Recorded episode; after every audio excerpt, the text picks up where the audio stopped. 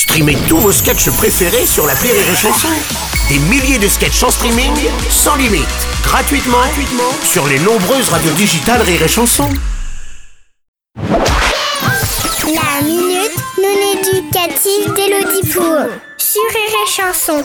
Chère Elodie, hier avec Tata, on a regardé un film sur les cow-boys. Tu sais que tu as la tête de quelqu'un qui vaut 2000 dollars? Au temps des cow-boys, les garçons de mon âge, ils étaient déjà considérés comme des hommes. Ils avaient déjà un fusil, ils allaient à la chasse.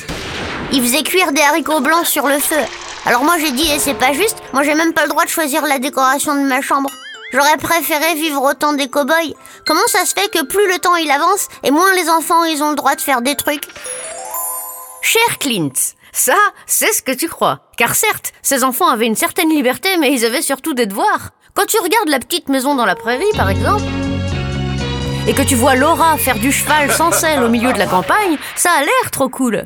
Mais sache qu'avant, elle a dû changer la couche de sa sœur, chercher de l'eau au puits, repriser les chaussettes de son père et changer le foin des chevaux. Les filles se mariaient à 14 ans, elles avaient des enfants à 15. Mon père a voulu m'obliger à me marier. Les garçons devaient se lever à 5 heures tous les matins pour aider aux travaux de la ferme, puis marcher 10 km jusqu'à l'école afin de se faire fouetter pour n'avoir pas su réciter un truc par cœur.